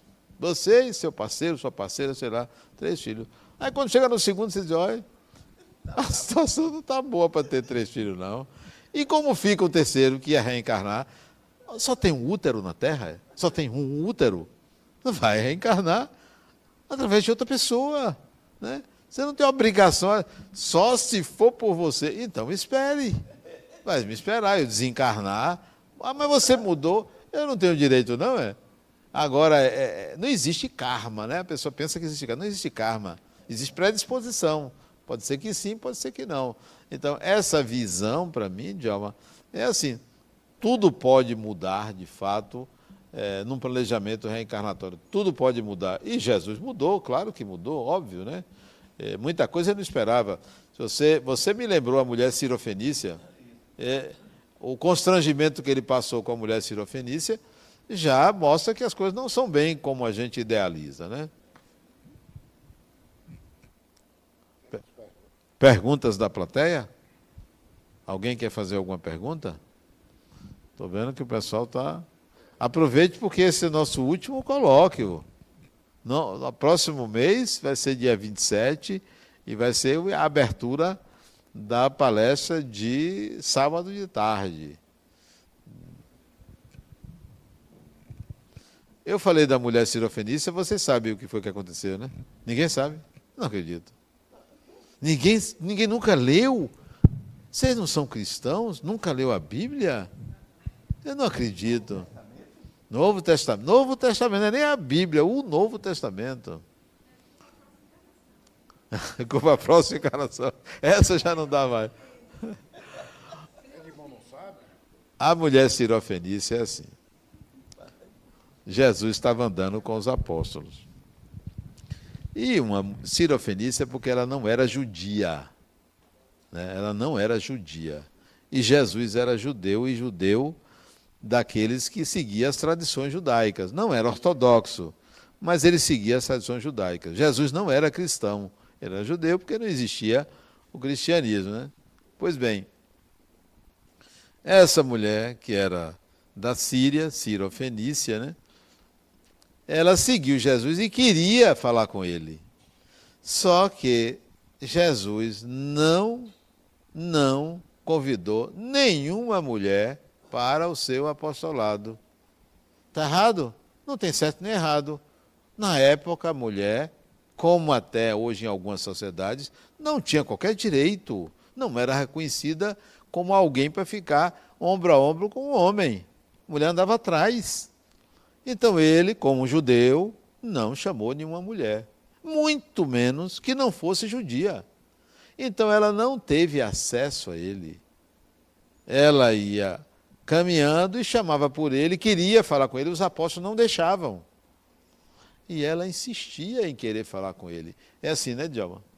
Aí, que Djalma ele sabe de cor salteado o nome da tia da avó do apóstolo. Todo mundo. Todo mundo. Aí ela teve um momento que ela não aguentou, sabe como é mulher, não conseguiu falar com ele. Ela disse: Mestre, olhe bem o que ela disse. Se um pai dá comida aos filhos, os farelos caem, os porcos não comem, ele entendeu. O que, que ela quis dizer? Me dê farelo, dê, atenda a todo mundo, mas me dê uma migalha do seu tempo. Mais ou menos isso que ela quis dizer, né, Djalma? Me dê. Aí ele parou e disse: mulher, grande é a tua fé. E aí atendeu ela. Na verdade, não é grande a tua fé. Você me deu um a zero, porque você me deu uma lição realmente eu devo conversar com você, porque ele não conversava com todo mundo, não. Não era todo mundo, não. Hein? E nesse ponto aí, Adenal, ele ainda disse, é, é, ele disse para ela, que ele disse para os discípulos que pedem é. que ele atenda. Ele diz assim, é que acontece o seguinte, eu vim apenas para ah, as sim, sim, perdidas da porque casa de Israel. Ele diz a ela, por que, que ele não quis atendê-la? que ele diz: Eu vim apenas para as ovelhas perdidas da casa de Israel. Quer dizer, eu só vim para os judeus. Ele que disse isso. Ele não veio para o resto. O resto era o resto, porque ele era judeu. Então ele foi claro para ela: Eu só vim para os judeus. E aí ela dá uma lição dele. Só que o, o cristão não divulga isso. Está escrito, não é interpretação. Está escrito, não divulga. O espírita não divulga isso porque, para o espírita, Jesus é o governador da terra. Eu acho isso uma injustiça. Porque eu não gostaria de ser governador de um planeta que está nesse caos que está aí. Uma bagunça. Uma bagunça enorme. Uma sociedade caótica, doente. Que governador depõe contra ele? Eu, eu, se você dizer, não, eu não quero ser governador, não. Dê lá ele, dê a outra aí. Eu vou cuidar da minha área aí eu vou cuidar do que eu quero fazer. Mas ser governador de um planeta nas condições que está o nosso, atrasadíssimo, né? É, nem o, os organismos internacionais se entendem, não defendem de fato a população do planeta, são partidários. Que governador é esse? Está faltando pulso, né? Está faltando dizer assim, gente, vamos conversar aqui, porque o negócio está ruim, né? Então, não divulga essas passagens né, que comprometem o ideal de transformar Jesus em Deus, né? Pronto. Boa tarde, gente. É, hoje você, hoje aqui, né? Você não falou sobre isso, mas eu já ouvi você falar que nós temos um campo, Adenauer, que muito do que nos acontece é, tem a ver com esse campo, né? Que a gente atrai de alguma forma os acontecimentos.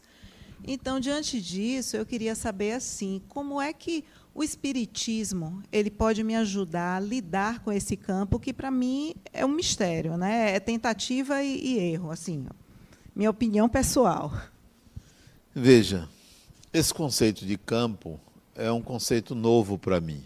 Né? Eu estou desenvolvendo esse conceito talvez de uns dois anos para cá. Não é uma coisa muito clara para mim. Eu não posso dizer, dizer, nem que isso é o espiritismo, né? É um conceito pessoal, é, é um capítulo desse meu novo livro, que eu estou incluindo algumas ideias sobre o que nos identifica, por que vivemos certas experiências com certas pessoas, porque certos acidentes acontecem conosco, porque é, certas premiações acontecem conosco, a revelia de qualquer tipo de merecimento direto. Né? Então, estudando sobre isso e me livrando da ideia de karma, para mim não existe karma, não há karma. Para mim, cada ser humano, cada espírito, ele possui uma um halo, uma, uma atmosfera própria, que é essa atmosfera própria, esse campo que constrói uma realidade para ele. Constrói. Constrói cenários para ele. Então, nós construímos cenários é, de acordo com esse campo, que é a nossa carteira de identidade. Não é aura, não é a sua aura, é, não é a sua vibração. É algo mais transcendente, mais profundo, de difícil é, explicação senão pela teoria do campo. Não tem tamanho, não é um metro. Ele é um campo que é, mexe com toda a realidade, mexe com todo o universo. Todo mundo tem o seu campo. É esse campo que faz com que as coisas aconteçam para você. Né? Bom, e, e, tem mais outras, outras explicações que eu dou.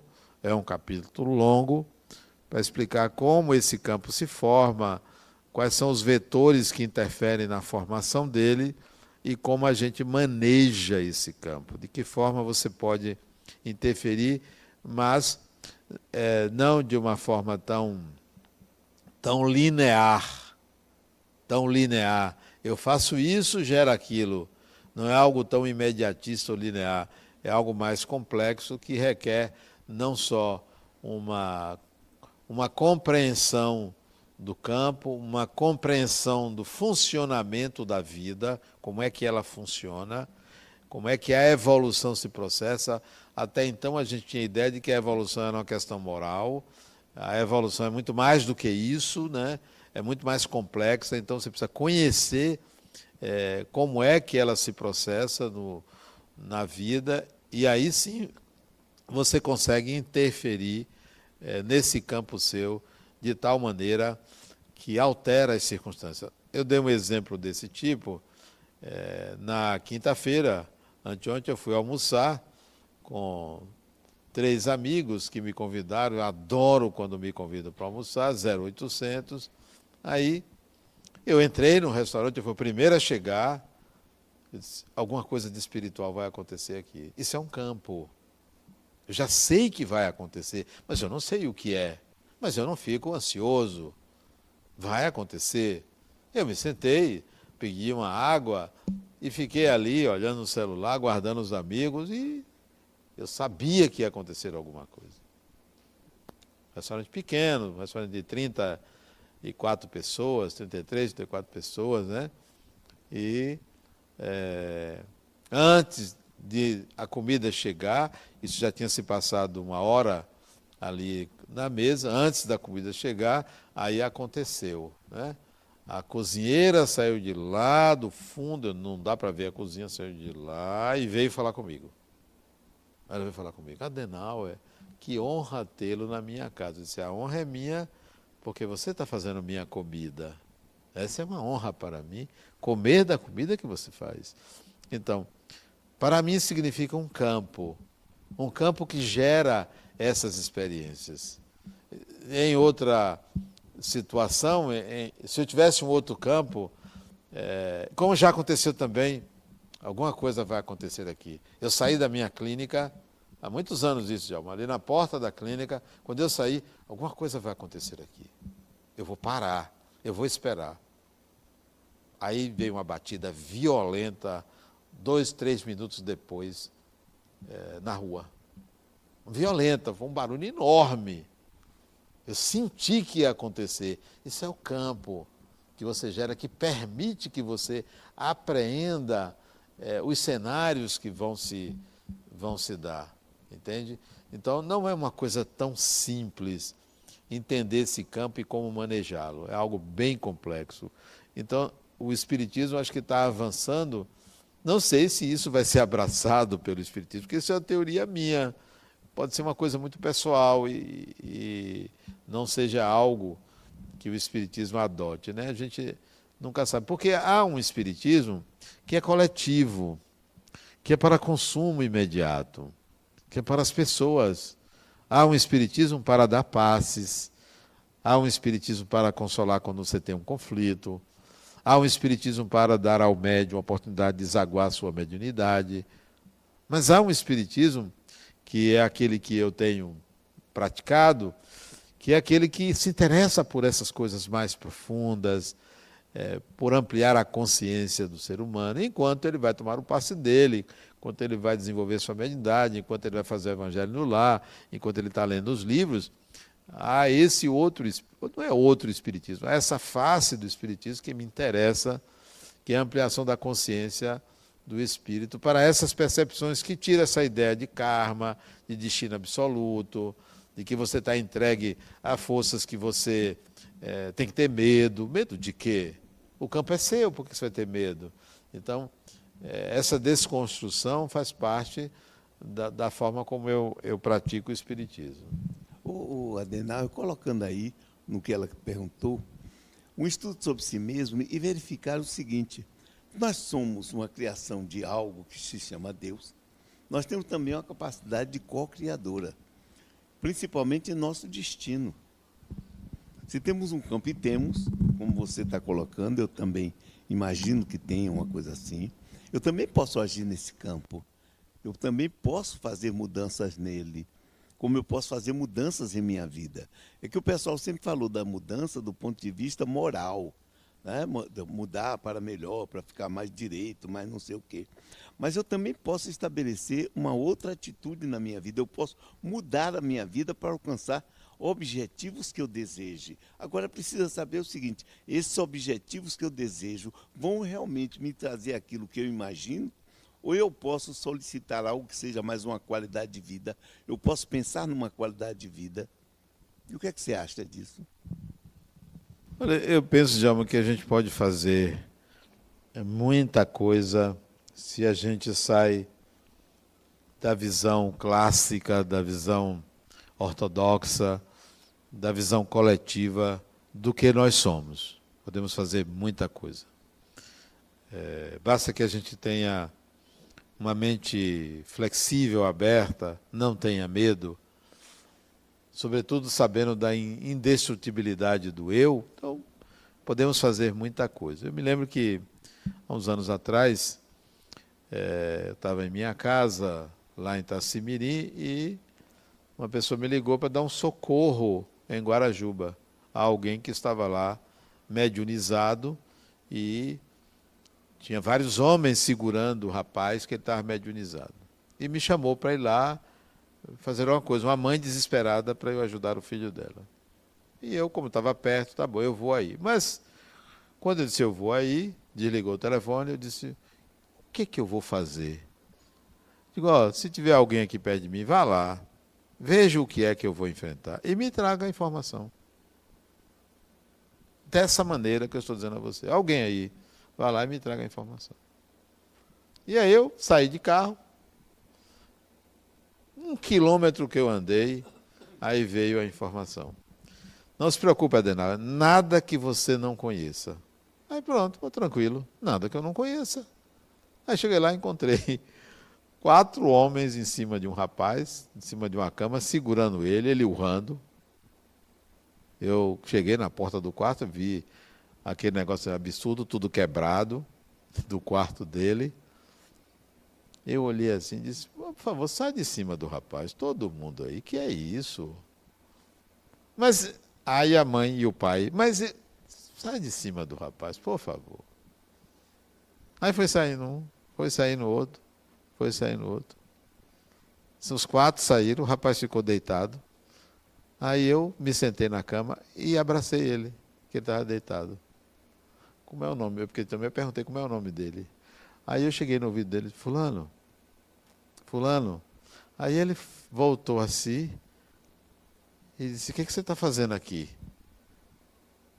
E a situação se desfez exatamente dessa forma, sem precisar fazer nada mais do que isso que eu estou dizendo a você. Não foi assim, eu tenho que me preparar, fazer um exorcismo, que nada. O fenômeno espiritual é um fenômeno que lhe pertence porque você é espírito. E se você é espírito, você vai lidar nessa condição e não numa condição de medo ou de preparar qualquer ritual diante daquilo. Vamos lá, vamos à experiência direta de contato com aquilo que é espiritual sem medo. Nós podemos fazer muita coisa, muita coisa em nossa vida apenas com essa consciência. E é essa consciência que a gente não tem. A gente está querendo se instrumentalizar para lidar com espíritos. Espera aí, se, seja você espírito, cara pálida. O Adenal, e também que você fala dessa casa é se você se reconhecer o personagem e o espírito e fazer do dia a dia esse intercâmbio. Exatamente. Como espírito, a gente pode ficar aqui a noite toda, mas como personagem, está na hora da gente. Bom. É. Quer... Ah. O, o, o Adenal. É... Não é para Djalma, não? É, você acha que a mensagem de Cristo seria tão forte se não houvesse, se fosse dentro da lógica? No, pronto, não tivesse milagre, não tivesse. É, ah, ele né? não faria quase nada. Tinha que ter um milagrezinho. Pronto, está claro. respondido o que você está falando da claro, doutrina. Tinha que ter. Tinha Mas só veio para a doutrina esperando. Olha, olha como a mulher fica. Chega e toma. Bom, pessoal, chegamos a, ao final desse colóquio dessa temporada. Agradecer a todos.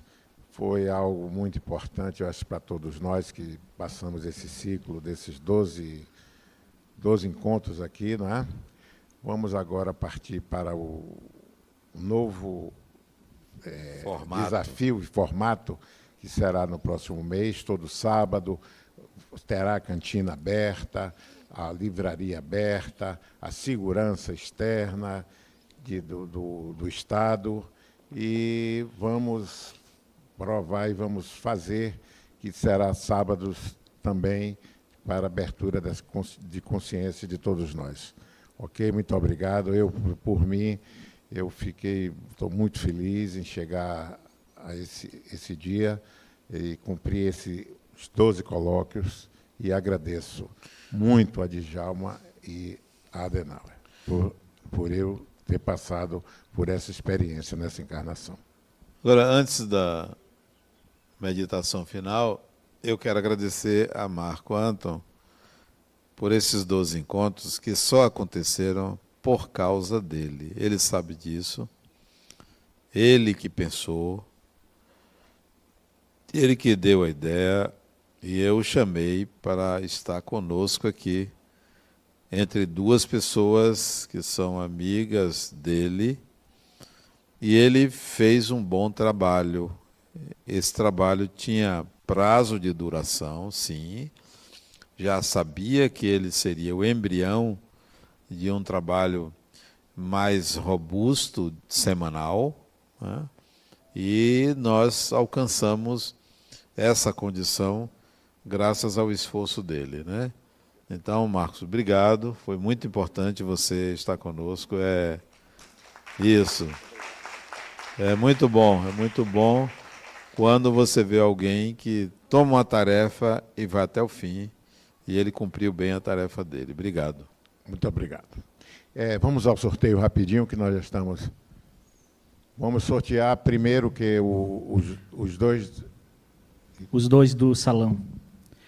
O primeiro sorteado aqui foi o número 1444, Cássia.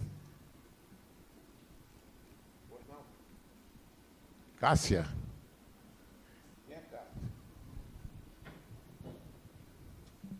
Qual é o número? Tem número? Tem.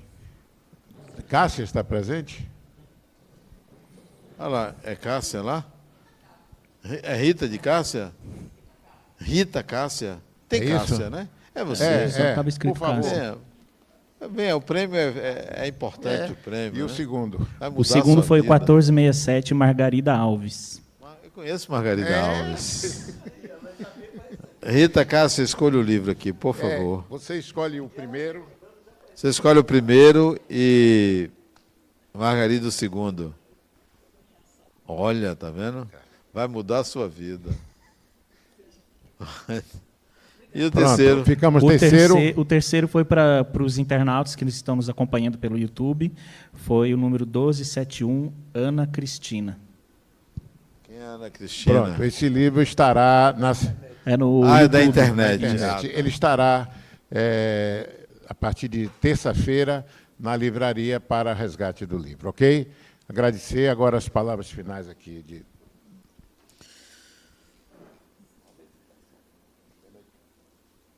É, vamos ter a meditação feita por Adenal agora, se apagar as luzes. Fechemos os nossos olhos.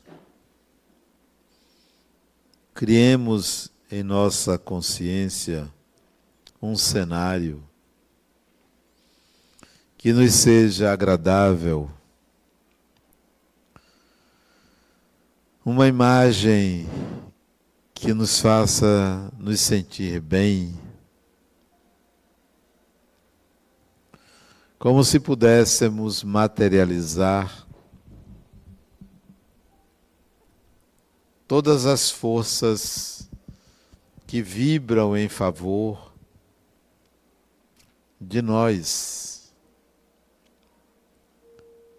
Pense que você pode ter essa condição de criar na sua mente algo que lhe traga felicidade, paz, harmonia interior e que ao mesmo tempo se transforme em disposição para viver. Que essa imagem, que essa criação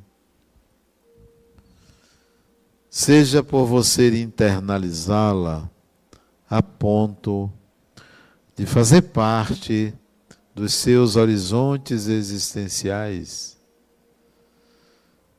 dos seus desejos soberanos, da sua designação pessoal. Agradecidos que estamos aos espíritos que trabalham nesta casa, àqueles que estão nos supervisionando, nos orientando e ao mesmo tempo aprendendo conosco, por estarmos aqui, por comungarmos os mesmos propósitos e por continuarmos nessa jornada de busca por si mesmo. Que o Mestre Jesus, cujas lições nos fizeram e nos fazem crescer, esteja também em nossa consciência, em nosso coração, como guia para a nossa vida. Se conosco, Senhor, que a tua paz, o teu amor, esteja sempre em nossos corações e nos leve de volta aos nossos lares.